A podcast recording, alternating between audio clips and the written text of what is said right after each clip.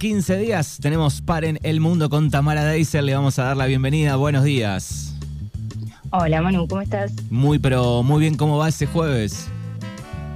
Bien, la verdad que, que bien. Bueno, Por ex- ahora. excelente. Acá el día también está lindo, datos, por si querían saber cómo estaba Buenos Aires. ¿Cómo está la ciudad de la furia? ¿Bien? Bien, bien, bien. Viene, viene lindo el, el otoño. Bien, perfecto. Me gusta eso. Que sea un lindo otoño, la, la mejor este, estación del año para muchos.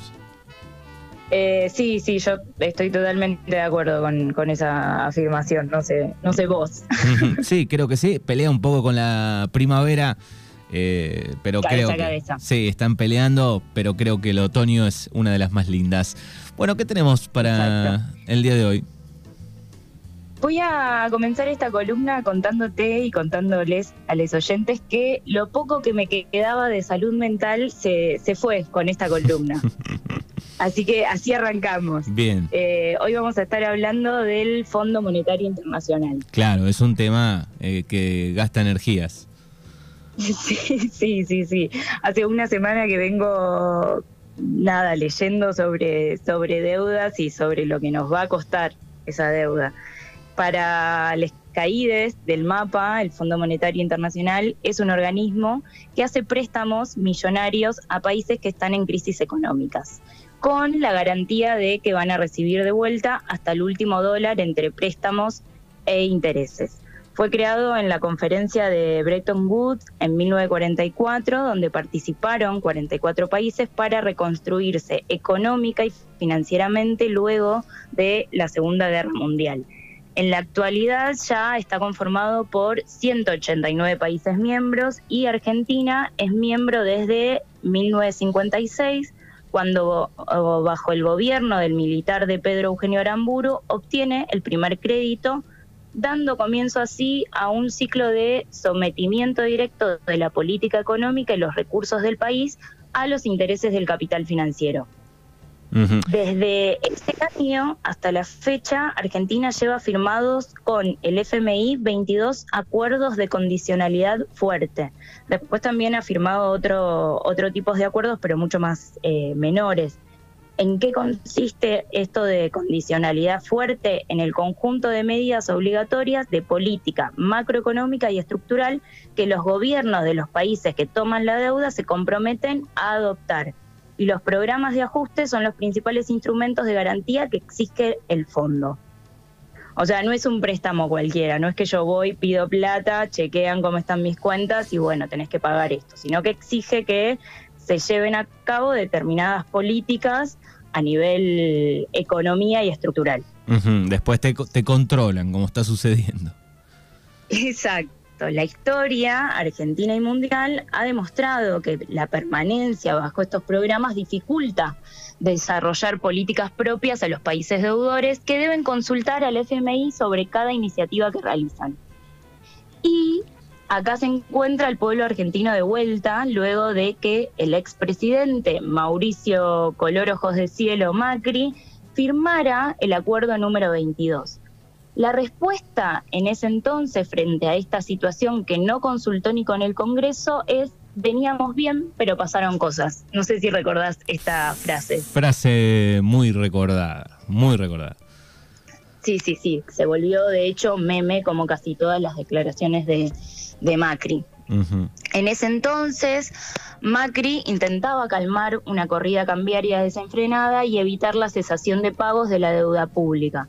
Por otro lado, también intentaba salvar su gobierno, que luego de la reforma previsional de diciembre del 2017 había quedado tambaleando porque el pueblo argentino había salido a la calle a decirle a Macri, hasta acá llegamos. La reforma fue un ajuste a jubilados y Macri estaba convencido de que si salía esta ley, que finalmente sale, también iba a poder salir la reforma laboral que, como ya sabrán o se imaginarán del otro lado, no tenía que ver con derechos para las y los trabajadores, ¿no?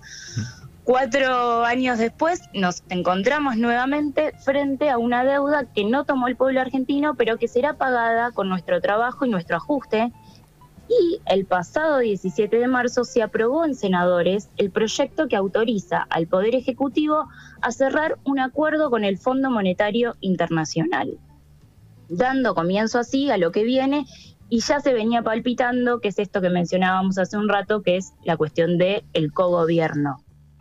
Tenemos un presidente, tenemos un partido político que en este momento está gobernando, pero también tenemos al FMI que va a poner sus, eh, serían requisitos, básicamente, para gobernar, ¿no? Hasta el 2024, la Argentina será sometida a un periodo de revisiones cada tres meses del fondo para ver cómo venimos en tema pagos, balanzas y políticas. Es como una, como una auditoría. Que se acaba de firmar no significa el fin del acuerdo, sino que, ok, bueno, cada tres meses vamos a revisar las finanzas y la política económica y social de la Argentina. Claro, como una auditoría constante. Exacto. Eh, bueno, nada, esto, cada revisión también va a estar vinculada a un desembolso para pagar la deuda fraudulenta tomada por Mauricio Macri y cada revisión trimestral traerá consigo incertidumbre en los bolsillos de las y los argentinos. Si las metas fijadas por el fondo no se cumplen, el organismo podrá hacer de cada crisis una oportunidad para imponer nuevas condiciones. Tranqui. Ahora bien, la pregunta es, ¿las deudas se pagan? Si yo lo pregunto así sin ningún tipo de contexto, probablemente todas y, y todes digan que sí. Claro. Pero en este caso, y la verdad que déjenme dudar, ¿no? Porque como ya mencionamos con anterioridad, la toma de esta deuda fue pura y exclusivamente tomada por el Poder Ejecutivo sin pasar por el Congreso y sin pasar por un plebiscito social de decir, bueno, tenemos que tomar deuda por esto, por esto, por esto, ¿qué hacemos? No, básicamente se cerró eh, el acuerdo de la toma de deuda sin ningún tipo de consulta, ¿no? Días, días previos al debate del pago del FMI, el cohete a la luna reveló que unas 100 empresas compraron durante el macrismo 24.769 millones de dólares y no presentaron en sus balances contables utilidades e ingresos por esa magnitud. Por ende, hubo evasión fiscal y fuga. Ahora bien, esta formación de activos en el exterior, como se denomina en lenguaje técnico, fue una operación legal entre diciembre de 2015 y diciembre del 2019. En criollo, Macri tomó deuda para que se la fuguen sus amigues y familiares. La, excusa era que había una deuda pública que había que pagar, pero fue plata que fue destinada a eh, empresas privadas que tomaron esos dólares y los fugaron, básicamente. Macri endeudó al país por 82.400 millones de dólares y el préstamo que recibió por el FMI fue el más grande de la historia del FMI incluso. Eso es lo loco, ¿no? O sea, el número, cuando analizás un poco el número, escuchás esa cifra todo el tiempo, ¿no? De, de millones, pero cuando empezás a analizar, a comparar la guita que prestó a, países en plena pandemia, analizar, qué sé yo, pero fue el préstamo más grande. Previo a la pandemia y acá hay dos lecturas posibles. Una es, veníamos de post-2017 con eh, un costo político que, que, tuvo Mauricio Macri cuando aplicó la como esto la, la, reforma previsional, que era un ajuste a, jubilados básicamente, y su idea era, bueno, si pasa esta ley podemos empezar a aplicar o a pensar en una reforma laboral que, como ya dije, no tenía que ver con los derechos de las y los trabajadores, sino con eh, los grupos empresariales básicamente. La verdad que la respuesta del pueblo fue bastante contundente, se dio cuenta de que no iba a poder avanzar en ese camino, había una corrida cambiaria, porque si recuerdan en ese momento no, no había cepo para la compra de, dólares, vos ibas al banco y podías comprar, claramente la mayoría de la gente que, compró dólares no, no fue ni la clase trabajadora ni el pueblo argentino, sino las grandes empresas. Entonces la lectura que hacen muchos es, en principio, cómo el FMI da ese monto a un país que no se sabe si va a poder o si no, eh, o si está o no en condiciones de pagar, ¿no? Es como, bueno, ok, prestaron la plata y no chequearon si había posibilidades de pago.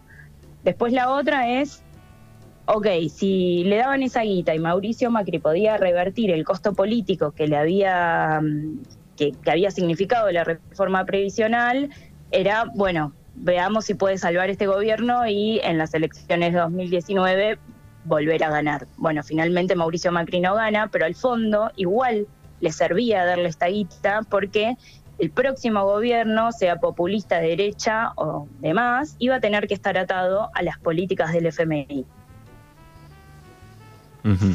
Básicamente, hace lo que pase, el fondo iba a ser el, que iba a co-gobernar con el partido político que fuese. Es como que es cíclico esto, ¿no? Se, se repite la historia, ¿no?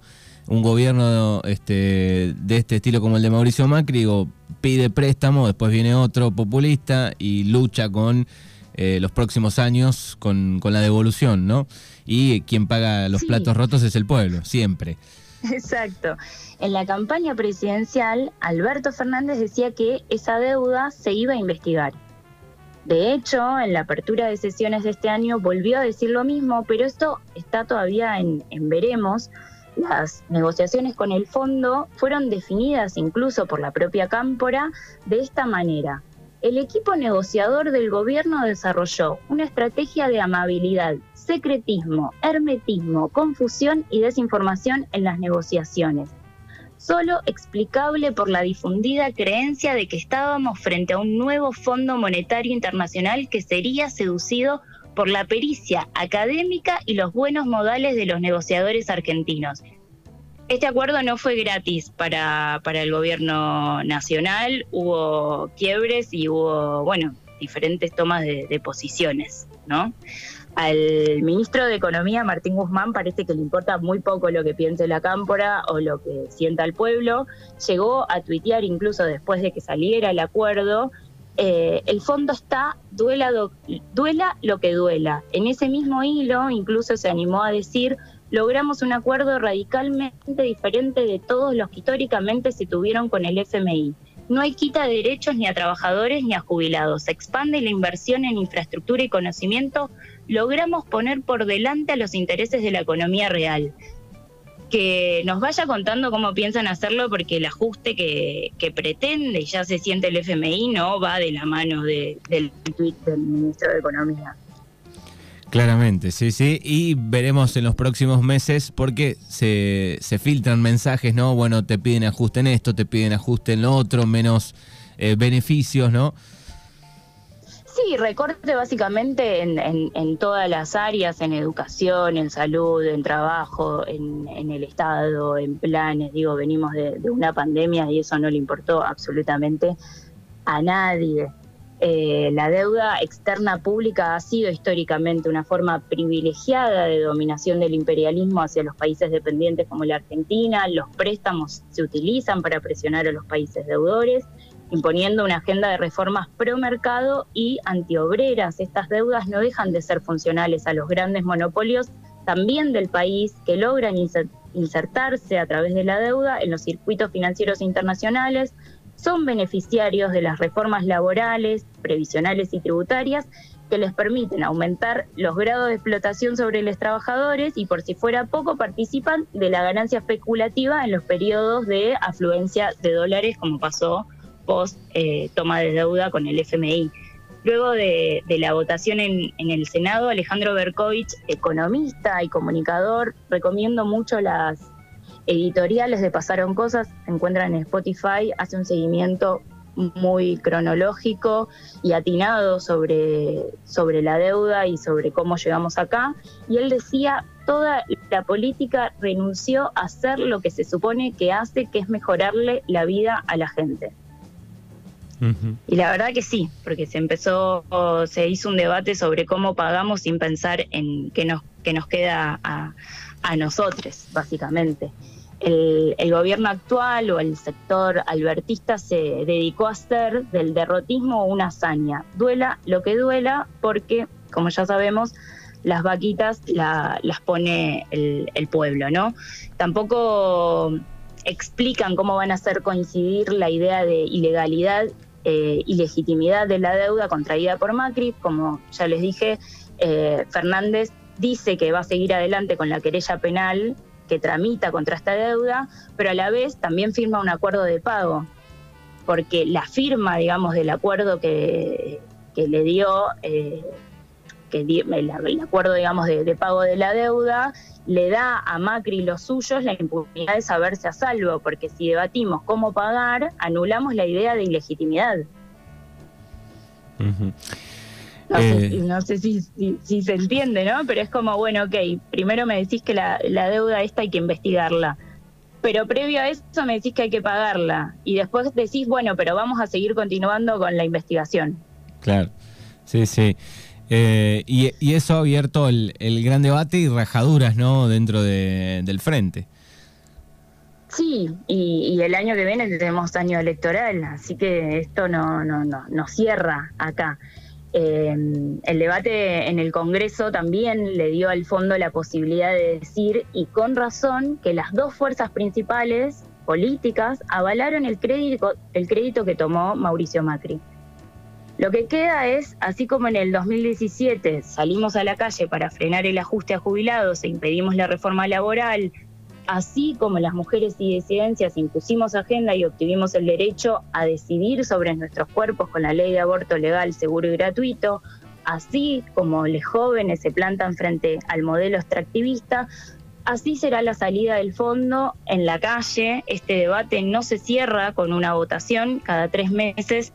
El FMI va a decidir sobre nuestras vidas. Si el ajuste es contra el pueblo, la calle se plantea como la única salida en defensa de nuestras vidas, por el pan y por las rosas, definitivamente eh, no termina acá, no, no podemos darle ese, ese beneficio de la duda Macri, la deuda es con nosotros y esperemos y, luchemos para, para, bueno, para ver cómo salimos de, de esta, porque la clase política no está dando muestras de que va a ser mucho, básicamente. No quería decir nada porque no sabía si, por ahí estaba relacionado. Lo hemos charlado, no sé si en, en Paren o en alguna otra columna aquí. Eh, no sé si, si viste Game of Thrones. No lo vi. Bueno, está el banco, el banco de hierro de Bravos, ahí que es como una especie de fondo monetario y hay varias páginas donde analizan, eh, este, si bien no es lo mismo, pero hay una frase de uno de los actores eh, en la serie, ¿no? Que se llama Taiwan Lannister, que dice, al banco de hierro no puedes engañarlos, eh, no puedes dominarlos con excusas, si les debes dinero y no quieres desmoronarte, hay que devolvérselo. O sea que ya viene, fíjate que si bien es una serie de ficción, ahí está bien un poco marcado este banco de hierro que le prestaba plata a los diferentes lugares este, para bancar eh, guerras y, otras cosas. Es una especie de banco mundial, un, un poco el fondo sería. Claro, eh, bueno, me gusta porque ya están aleccionando desde, desde las narrativas ficcionales. Sí, sí, y esto está basado en, eh, muchos años atrás, así que ya había como una especie de, de fondo. Sí, ahí también, digo, históricamente han, los países eh, deudores y de subdesarrollo han, buscado maneras de, cómo reunirse, porque Argentina no está sola en esta, la mayoría de los países subdesarrollados tienen deuda con el FMI y con otros prestamistas, y por el momento no, no, no le han encontrado la vuelta a cómo, a cómo no pagar, a cómo no, a que, a que los gobiernos no tomen deuda sin sin consultas y, demás. Yo repito, para mí la única salida es, eh, es la calle y es un poco marcarle la agenda a, a, este gobierno y a los que vendrán, porque la deuda no termina ahora. Debemos un montón de guita y hay que ver cómo, cómo se resuelve. Hay proyectos también que están impulsando también desde el oficialismo, como el Fondo Nacional para la Cancelación de la Deuda con el FMI, que tiene que ver con un blanqueo de capitales, o sea, te fugaste guita, te fugaste dólares, bueno, ahora podés blanquearlos, nos quedamos con una parte de eso y va a pagar eh, parte de la deuda, pero el resto de la deuda se, se va a pagar con, con ajuste, con un proceso inflacionario, con quita de derechos y demás. Bien, entre los temas que se han planteado hace un par de semanas atrás, bromeó en algún momento Santi Maratea de cuánto había que poner cada uno para pagar esta deuda. No estaría mal, pero tendría que haber una ley que ningún gobierno pueda pedir tanta plata de la nada misma, ¿sí? sin este, pasar por el Congreso, ¿no? Y, no, y además chequear esto de, a dónde va a parar esa guita, porque acá no, no, no, no se vio. Yo no vi nada, entonces es como, ¿por qué, ¿por qué deberíamos pagar con, con, el ajuste de nuestros salarios y de nuestras vidas si no, no, se vio en ninguna, en ningún área, básicamente? Es como van tomando deudas y no, no se sabe, no hay... También esto del secretismo y hermetismo que mencionaba la cámpora tiene que ver con eh, se firman eh, acuerdos y préstamos, pero no hay, uno no tiene acceso a la información, a acceder, a saber dónde se fue esa guita. Es muy difícil, es muy complejo, entonces no se abre el juego para que sepamos. Y lo único que nos queda es votar cada dos años y, no alcanza con eso. Argentina. también me parece que es la mm. excusa para empezar a, pensar en el tipo de ciudadanía que somos y empezar a, ver de qué manera podemos acceder a la, a la información que debería ser pública. Argentina, por el momento, socia vitalicia del fondo. Por, largo tiempo. Gracias, Tamara, y en 15 días nos volvemos a encontrar. Dale, ojalá con un tema un poco más piola. Chao. Adiós.